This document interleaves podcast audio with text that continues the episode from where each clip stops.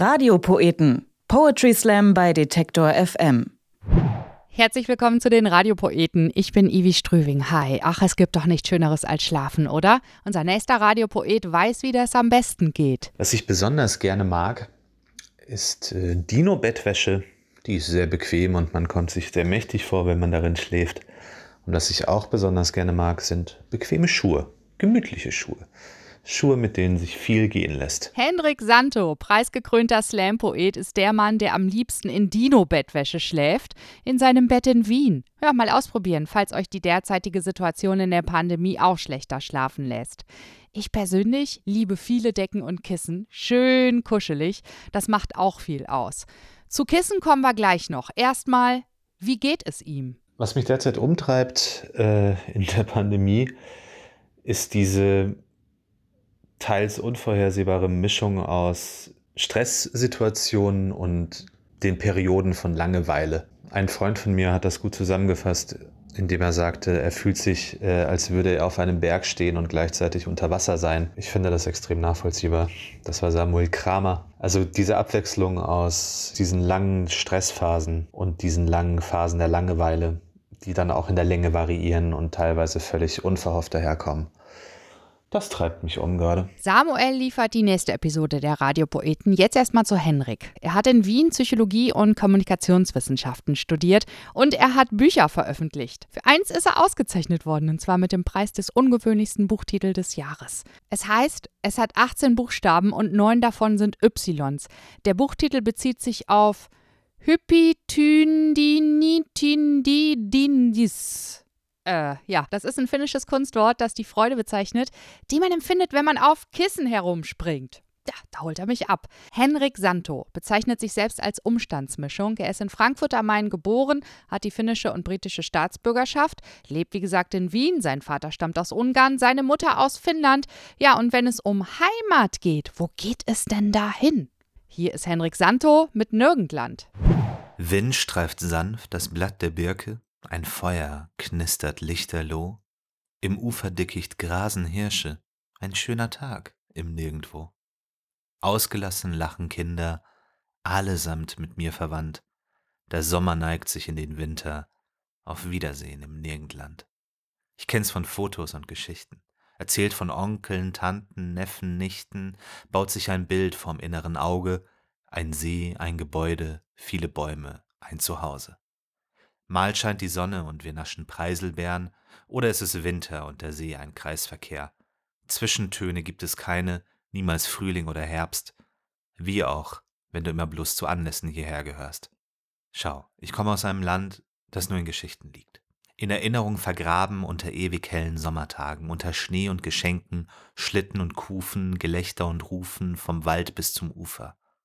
Köstliches von draußen schmückte die Tafel früh und spät, dann die Sauna, dann der See, immer wieder dieser See, Jahreszeit ganz gleich, die Haut wird rot im Sommer und im Winter bleibt sie bleich. Dieser See, Gonnevesi heißt er, 189 Quadratkilometer Wasserfläche in Südmittelfinnland, Vessi bedeutet Wasser und unter den größten Seen enden 80 auf Vessi, aber 200 auf Järvi und Järvi ist eigentlich das Wort für See. Und dann gibt es noch 490 Orte, die alle Paskalampi heißen und das bedeutet wörtlich Scheißteich. Ob denn heutzutage nichts mehr logisch ist, habe ich gefragt. Was ich damit sagen will, Realität und Erinnerung passen selten aufeinander.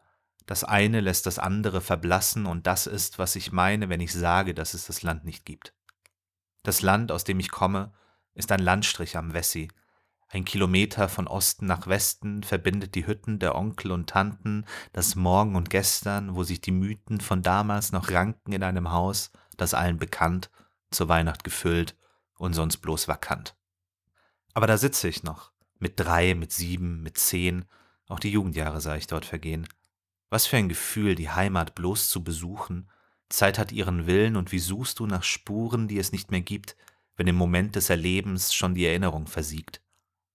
Meine Heimat ist ein Album, ein Paradies in pittoresken Porträts präsentiert. Ich frage mich, warum in der Erinnerung die Natur so überwiegt, während in den Bildern nichts Natürliches mehr liegt. Dieses Album hat Schieflage. An das andere aus Ungarn denke ich kaum. Da hieß es dann Schweigen, Verharren, Beobachten, Schauen, was sie tun und was sie sagen, wie sie reden, was sie planen, Sicherheit, ach, Ein großes Wort, vor allem wenn du noch klein bist. Sicherheit entsteht im Sinne unserer Eltern erst in dem, was du verheimlichst. Es gibt viel Gejohle und Gerede, wenn das Wörtchen Heimat fällt, vor allem von jenen, die sich durchs Wort gern empfehlen, die etwas verteidigen wollen, vor allen außer sich selbst. In Finnland lernte ich, dass Heimat in Bildern liegt. In Ungarn lernte ich, dass jedes Bild auch Grenzen hat und jemand diese Grenzen zieht. In ihren Köpfen läuft die Grenze des Landes über Zäune und Posten. Flüsse, Berge, Schlagbäume, Pfosten, ein verzerrtes Bild der Ehre, doch die Grenzen im Innern, in den Köpfen und Gedanken verlaufen von H bis T, wenn dazwischen einmal steht, um L und N reduziert, denn das im Innern ist kein Land, sondern bloß ein Da.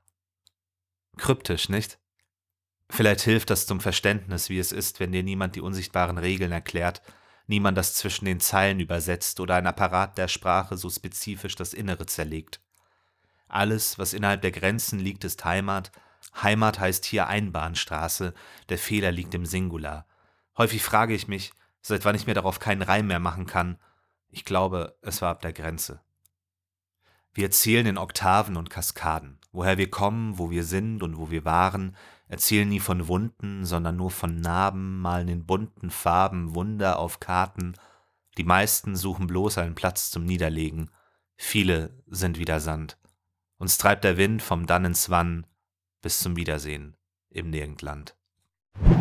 Die Rückkehr in die Heimat ist doch für viele von uns eine spezielle Angelegenheit. Henrik Santo und Nirgendland. Checkt ihn aus, er ist im Netz aktiv, unter anderem mit dem Veranstalterkollektiv FOMP. FOMP steht für Fear of Missing Poetry, ist ein Kulturverein aus Wien. Online gehen da so einige Events und zudem gibt es kostenlose Poetry Slam Workshops. In der nächsten Episode hört ihr Henrik Santos Buddy, den Slam-Poeten Samuel Kramer. Er setzt sich in seinem Stück Vögel mit der Klimakrise auseinander. Die Radiopoeten bekommt ihr immer auf Detektor FM und überall dort, wo es Podcasts gibt. Und ihr wollt noch mehr Podcasts von uns hören? Dann werdet doch Teil des Detektor FM Clubs auf Steady.